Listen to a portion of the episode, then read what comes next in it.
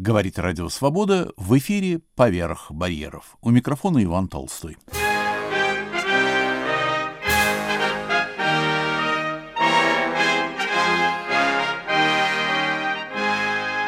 В эфире программа «Алфавит инакомыслия». У микрофона Андрей Гаврилов и Иван Толстой. Невозвращенцы.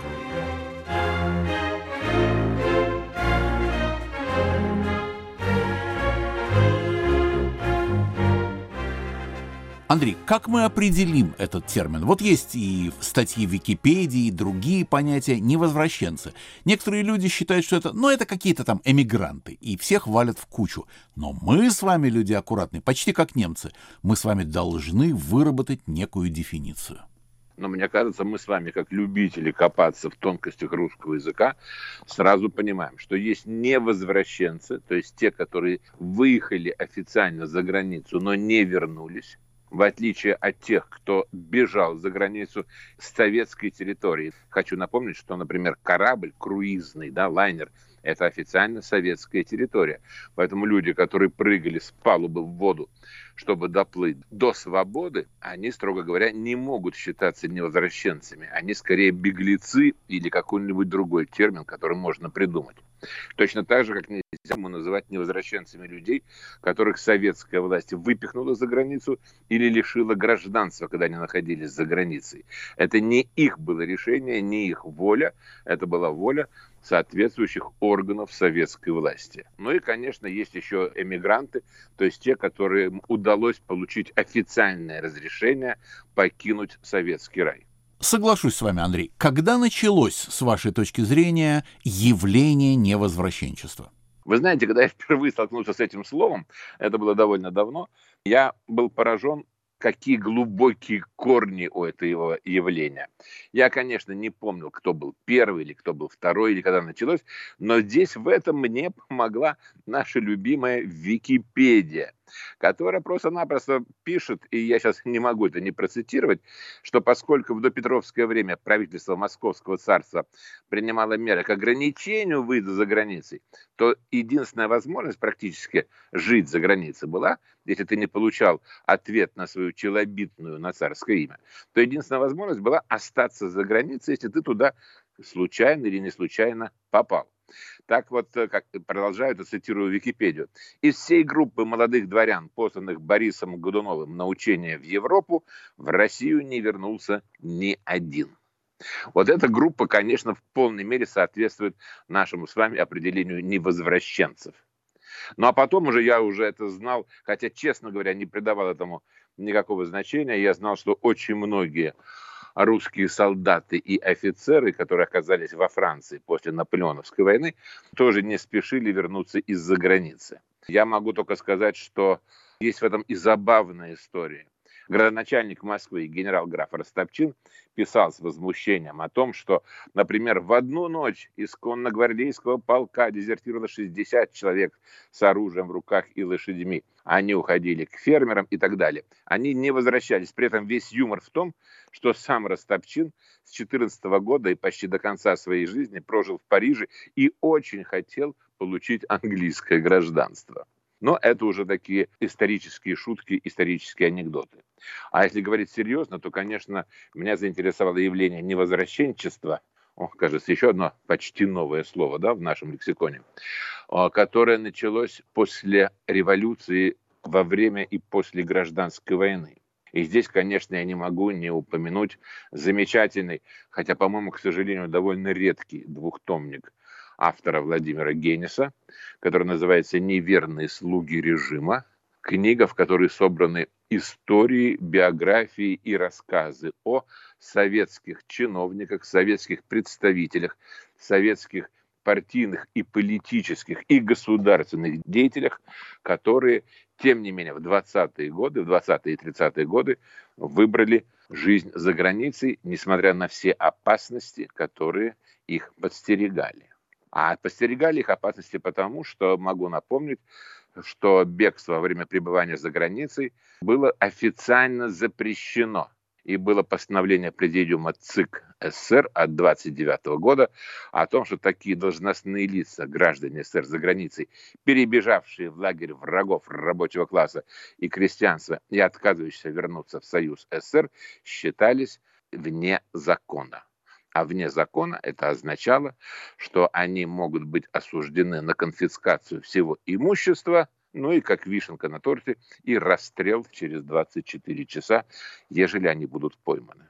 Вот этот двухтомник, который всячески рекомендую к прочтению тем, кто сможет его найти или в сети, или в нормальном книжном виде, рассказывает как раз историю вот этих людей, которые не убоялись этого закона. Да, э, двухтомник совершенно исключительный. Я делал две программы с Владимиром Генисом. Он великолепный историк. Это страшно фундировано, академично и основывается все на архивах, на документах, на просмотренной печати всех мыслимых стран и так далее. Это совершенно великолепное справочное издание и, и так сказать, и книги для чтения, что называется, и справочники и так далее. И посвящены они прежде всего и ученым, и советским чиновникам, государственным деятелям, советским деятелям, как это говорилось тогда, которые вот выбрали жизнь за границей по тем или иным причинам. Там есть очень много мутного и туманного в их биографиях. По своей ли воле они не вернулись, или, может быть, это было частично заданием со стороны советской разведки. Там ведь не разберешь, черт ногу сломит. Тем не менее, читать, не перечитать, волосы становятся дыбом. Как это интересно и все драматично. Но я хотел упомянуть о довоенных, то есть о раннем невозвращенчестве. Хотел упомянуть несколько фигур, так сказать, культурного ряда.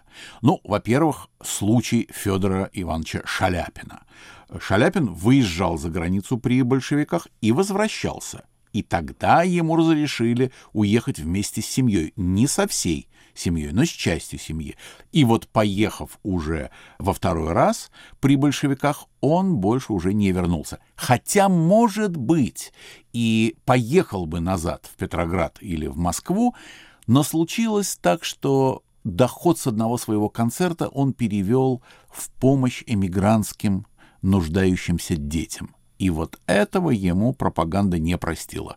И советская власть заставило его жить в изгнании. Я не уверен сейчас, э, не могу в точности сказать, он был лишен гражданства, у него был отнят советский паспорт или как там было в деталях, но во всяком случае дорога была Шаляпину домой закрыта насколько я помню, я прошу прощения, он не только был лишен гражданства, он был лишен к тому же еще и звания почетных артистических званий, которыми к тому времени он уже успел обзавестись. Да, вы правы, вы правы. Другой случай — это неизвестная под своим собственным именем, под именем, под которым она родилась, Алиса Розенбаум, которая стала знаменитой американской, и не только американской, а всемирной писательницей под псевдонимом Айн Рэнд. Она не возвращенка, она поехала учиться за границу в середине 20-х и не вернулась в Советский Союз. Еще один случай — великий шахматист Александр Алехин — его случай немножечко загадочен. Дело в том, что поговаривали, что Алехин был таки советским агентом. И его невозвращение в СССР — это некоторый спектакль, разыгранный в Кремле для того, чтобы отмести от Алехина какие-то подозрения в том, что он розовый или даже вообще красный. Ну, тут бумаги с печатями не видел никто. Так что не пойман не вор. Мы не можем его, так сказать, обвинять в чем бы то ни было. Алехин — это классический случай невозвращенчества. Если мне память не изменяет, Алехин не только чемпион мира по шахматам, который, кстати, по-моему, один из двух чемпионов мира по шахматам, который умер непобежденным и чемпионом мира. Но к тому же, как мне говорили московские картежники, он чемпион мира по бриджу. Подтверждения к этому я, честно говоря, не нашел, хотя и не очень искал. Но такая довольно пикантная деталь. А интересно, этот титул, он официальный или так между бриджистами? Не знаю. Чемпион не мира. Мог не, не мог не сказать. Да, кстати, а второй шахматист непобежденный — это Бобби Фишер. Это Бобби Фишер, да. Тоже другая эпоха. И еще одного хочу упомянуть из довоенных. Физик Георгий Гамов, которого заподозрили в том, что он может не вернуться. Но он очень добивался в начале 30-х, чтобы его пустили на очередной конгресс. взял свою жену, ему было это разрешено, и он бежал. Он не, вер... не бежал. Вот, извините, вот неправильный глагол употребил в нашем контексте, Андрей. Он не вернулся, он не возвращается. Я хочу напомнить, что на волнах Радио Свобода программа «Алфавит инакомыслия». У микрофона Андрей Гаврилов и Иван Толстой. Мы говорим о невозвращенцах. Вы знаете, Иван, если уж вы заговорили об ученых, я думаю, что неправильно, конечно, и мы не будем этого делать, делить всех по профессиям, но все-таки надо упомянуть и Владимира Ипатьева.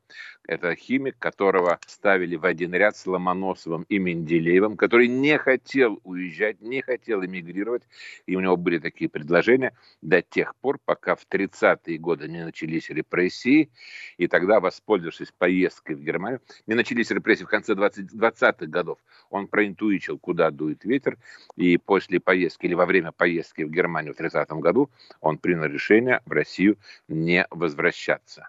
Он сделал после этого несколько важнейших открытий в Америке. Ну, давайте, Андрей, перейдем через войну, через Великую Отечественную или Вторую мировую, у нее рамки шире, и, так сказать, приблизимся к новым временам. Но все-таки на войне я предлагаю чуть-чуть задержаться. Дело в том, что именно из-за невозвращенца 1943 года возникло знаменитое выражение «я выбрал свободу». И без этого выражения, без этого кредо, без этого лозунга невозможно себе представить явление невозвращенчества. Они все так или иначе выбирали свободу. Произносили они эти слова или нет, но суть именно в этом заключается. Создатель этого термина, или во всяком случае тот, кому он приписывается, Виктор Кравченко, советский торговый представитель на Западе, в Америке. Он входил в закупочную комиссию, потому что на фронте и в тылу в Советском Союзе была огромная нужда и в американских грузовиках, и в кабелях, и в порохе, и в других всевозможных вспомогательных материалах, без которых война невозможна. Невозможно ее продолжать, ибо война есть огромное хозяйство. Не только тяжелая работа и не только трагедия и кровь, но и огромное сложнейшее хозяйство. И вот по хозяйской части Виктор Кравченко и работал в Америке. И он решил не возвращаться. Мотивы его были самые разнообразные, и те лживые отчеты, которые ему приходилось писать, и мы не знаем, какое давление на него психологическое еще оказывалось, но он принял такое решение — и с 43 года он перестал быть советским служащим. В 46 году он вместе с одним из американских журналистов написал книгу, я не уверен, что Виктор Кравченко был, так сказать, хорош в литературном или в журналистском плане, но на это всегда существует литературный работник, обработчик, литературный негр, как еще говорят, который написал вместе с Кравченко книгу, которая называлась «Я выбрал свободу». Книга была переведена чуть ли не на все мировые языки, в том числе числе и на русский. И в течение долгого времени, вплоть до начала перестройки, книга по-русски, конечно, существовала только в эмигрантском издании. В конце 40-х годов в Париже состоялся знаменитый процесс Виктор Кравченко против французской газеты, которая его по его мнению, оболгала, назвав его лгуном, назвав его передержщиком, сказав, что эта книга написана по заданию американских спецслужб и так далее, и так далее. ЦРУ тогда еще не существовало, но были предшественники ЦРУ. В общем, все эти обвинения Кравченко стал отвергать, и он свой суд выиграл французские журналисты вынуждены были принести ему свои извинения, и вызванные на этот французский парижский процесс советские представители ничего не смогли сделать и уехали несолоно хлебавши.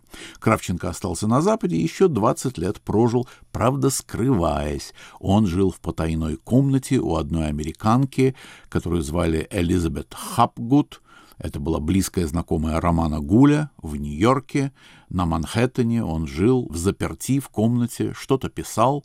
И вот скончался, не показывая журналистам, не показываясь э, на публике. Вот такая у него была чудовищная судьба. Конечно, он был, пребывал эти 20 лет в тяжелейшей депрессии. Это вот случай Кравченко, от которого пошло выражение «я выбрал свободу». А вы знаете, Иван, когда вы меня спросили, каких первый случай невозвращенства а, я сознательно как-то э, уже внес в круг своих интересов, я вдруг подумал, что, наверное, книга Кравченко, о которой я слышал, но которую не читал, это был один из первых таких случаев. Но, конечно, второй случай был история Александра Орлова, про которого мне рассказывали те люди, у которых я иногда доставал сам издат, мне рассказывали его историю, рассказывали о нем, и меня тогда она совершенно поразила. Это романтическая история. Ах, Испания, война против фашизма. Александр Орлов был одним из руководителей советской разведывательной службы в Европе, и не только в Европе. Он был, кстати, направлен именно в Испанию для руководства там операциями НКВД. И в 1938 году, в июле, ему было поручено прибыть в Антверпен на советский пароход, потому что вроде бы там его будет ждать эмиссар НКВД из Москвы. Но он, зная ситуацию в Москве и видя, что происходит в Москве, и, может быть, даже зная лучше, чем кто-нибудь другой, ибо все-таки он был сотрудником как теперь говорят, сотрудникам органов, он принял решение не возвращаться, потому что понял, что ему готовится ловушка. Он забрал семью, жену и дочь, которые были во Франции, улетел в Канаду, потом попал в США.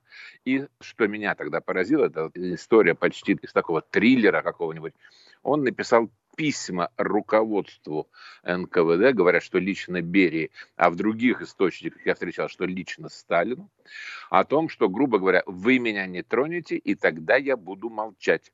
Потому что в письме он а, перечислил важнейшие зарубежные операции НКВД, назвал кодовые названия и 62 клички советских агентов, которые как предупредил Орлов, если что-нибудь случится с ним или с его матерью, которая оставалась в России, будут немедленно преданы гласности. Ну и насколько я знаю, этот шантаж или эти условия, все-таки, наверное, скорее шантаж, были восприняты очень серьезно, потому что ни с ним, ни с его семьей, ни с его матерью так ничего и не случилось. Да, это очень интересный случай, он э, на несколько лет раньше, чем случай Кравченко. Не могу только не добавить, что в 1953 году Орлов выпустил книгу «История Тайная история сталинских преступлений. И многие думают, что он в ней выдал те секреты, которые обещался таить. На самом деле давно уже показано, что в этой книге он не сказал ни одного нового слова по сравнению с тем, что было опубликовано об истории сталинских преступлений на Западе в периодике, в самых разных широких и общедоступных изданиях. То есть книжку он написал чисто коммерческую, так сказать, бестселлер такой, и она стала таки бестселлером, но в ней не было тайн. То есть это были тайны для обывателя свою часть сделки он выполнил. Совершенно верно, и потому остался жив. Он был еще в 60-е годы, он был еще жив. Да.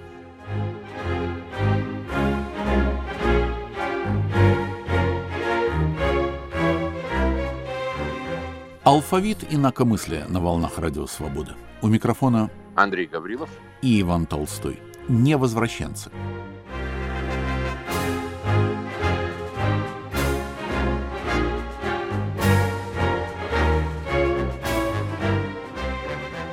Итак, Андрей, новые времена. Новые времена, новые люди, новые герои, даже если в кавычках. Но практика старая. Но практика старая. Они выбирают свободу. Кого нельзя не упомянуть, с вашей точки зрения? Ну, конечно, Рудольфа Нуреева. Это первый, кто приходит на ум. 61 год когда он остался за границей после гастролей театра, понимая прекрасно, что это в общем-то, полный разрыв не только с, со своей страной, но со всей семьей, с родственниками. К тому же это был заочный приговор. Его же таки осудили заочно по статье «Измена Родине» и приговорили к семи годам заключения.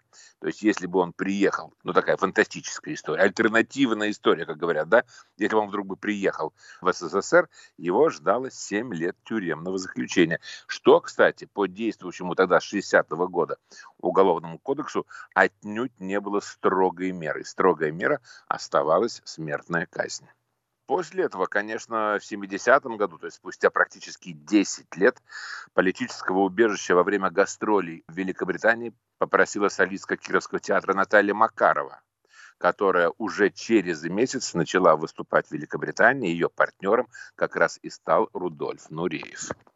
Ну, дальше я даже не знаю, кого перечислять, кого мы оставим как-то за пределами нашей дискуссии. Барышников Михаил Барышников, 74 год. Я не знаю, можно ли вообще говорить о невозвращенцах, не упомянув его фамилии. После Рудольфа Нуреева один из самых знаменитых в мире невозвращенцев в Советский Союз. Кстати, здесь я хочу напомнить, что по поводу Рудольфа Нуреева, ну не по поводу его невозвращения и отнюдь не в связи с его биографией, но тем не менее был создан фильм в 1985 году «Белые ночи» про советского артиста балета Николая Родченко, который остается на Западе, но который потом все-таки попадает из-за технической неполадки самолета в Сибирь, как он оказывается в Советском Союзе и так далее. Так вот, роль Николая Роченко как раз сыграл Михаил Барышников. И даже люди, которые никогда не видели этот фильм, и которым он не очень, может быть, интересен, очень многие из них видели в Ютьюбе, по крайней мере, знаменитую сцену, где Барышников танцует под песню Высоцкого «Кони привередливые», которую эту сцену поставил американский хореограф Твайлот Тарп. Действительно, замечательный танец. Даже не любители балета, современного танцев, я думаю, оценят, как Барышников танцует под Высоцкого. Хочется сказать, что Михаил Барышников — это пример, может быть, самого длительного успеха на Западе советского невозвращенца. Все-таки век у Рудольфа Нуреева был гораздо короче. Ну да, это так. Если не ошибаюсь, у Михаила Барышникова было не очень много интервью после первого периода, да, как раз после его решения не возвращаться, а все последующие интервью, которые он давал, преимущественно были посвящены искусству, балету, танцам, и не так уж много, по-моему, у него было, вы наверняка это знаете лучше, каких-то политических или подобных заявлений. Представляете, Андрей, Барышников бежал почти 50 лет назад. И до сих пор он в успехе. До сих пор он дает спектакли, ездит по всему миру. Конечно, все меньше и меньше. Но в прошлом году я видел в Братиславе, или там полтора года назад, как он танцевал в, в спектакле «Бродский». Это невероятно. Это невероятно. Это просто невероятно. Как на спинке стула на одной руке выделывает такое.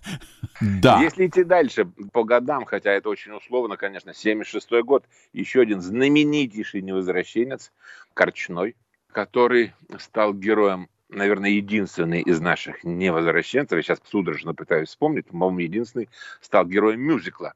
Композиторы группы «Абба» вместе с э, Тимом Райсом, который написал либретто, в частности, рок-оперы «Иисус Христос. Суперзвезда», создали мюзикл «Шахматы», конечно, который основан, разумеется, на истории Корчнова, истории его борьбы за как это называется, за шахматную корону, но на самом деле историю борьбы против советской системы.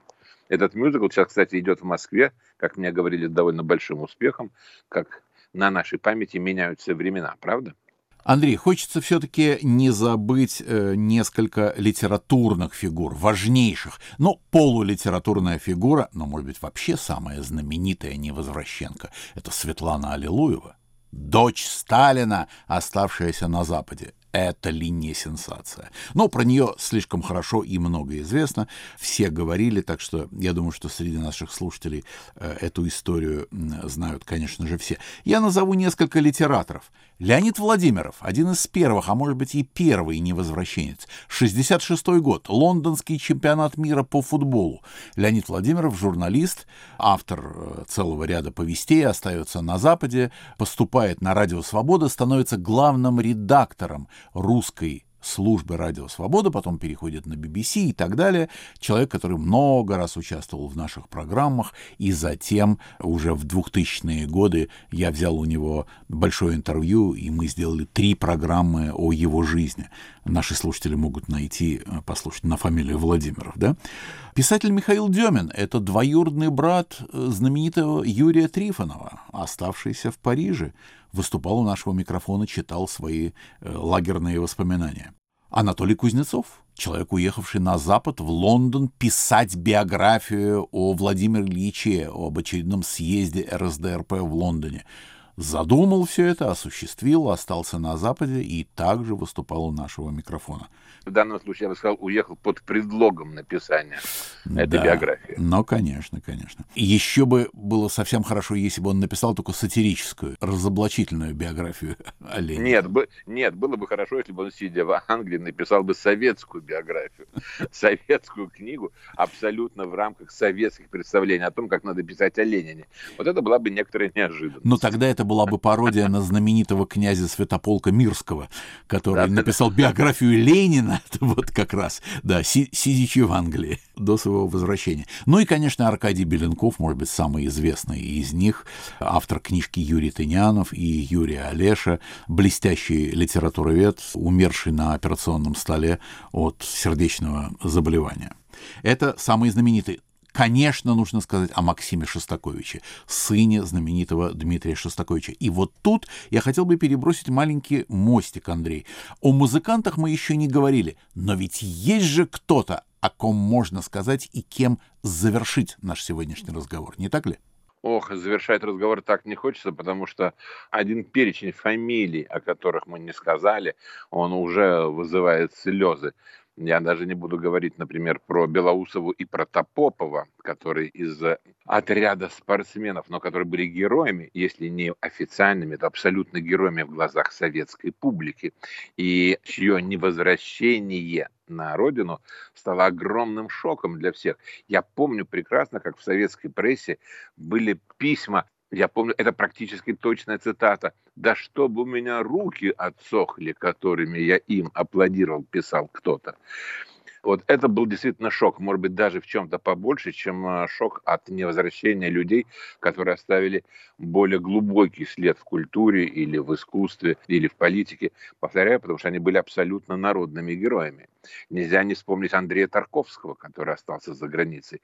И чем больше мы будем говорить, тем больше мы будем вспоминать, поэтому я предлагаю на этом остановиться, и пусть э, нас простят те, кого мы не упомянули. Но есть одна тема, которая дорога моему сердцу, которую я все-таки хочу упомянуть. В 1964 году состоялось, ой, какая хорошая фраза сейчас будет, состоялось невозвращение на родину двух джазовых музыкантов. Это был, судя по всему, первый случай после военного времени, когда джазовые музыканты стали невозвращенцами. Это были Игорь Берухштиц и Борис Медний. Борис Медний – саксофонист, а Игорь Берухштиц – контрабасист. Они находились в Японии в составе какого-то полуэстрадного оркестра, который сопровождал советских полуэстрадных, полу эрзац-фольклорных коллектив, певцов, и они приняли решение не возвращаться. Как только они попали в Штаты, вместе с пианистом Роджером Келлоуэем и барабанщиком Грейди Тейтом, они записали свой студийный альбом, который называется «Счастье». Он был выпущен на легендарном лейбле «Импульс» в 1965 году. Они были одними из немногих невозвращенцев, которым была посвящена гневная статья в советской прессе. То есть советская пресса признала факт их невозвращения. Татьяна Тесс писала их, обзывая их всякими нехорошими словами. «Мне жаль», писала она, что существуют такие подонки, такое человеческое отребье, ну и так далее, и так далее, и так далее. Вы можете себе представить, что писали в те годы. И в заключение нашей программы я предлагаю послушать один трек с альбома «Счастье». Этот альбом до сих пор так и не вышел на компакт-дисках, а судя по тому, что хранилище фирмы Universal, где хранились мастер-тейпы, сгорело вместе с оригиналами этих записей, может быть, уже никогда и не выйдет. Поэтому, если вы услышите шорохи или поскрипывание винила, не удивляйтесь. Этот трек взят с виниловой пластинки.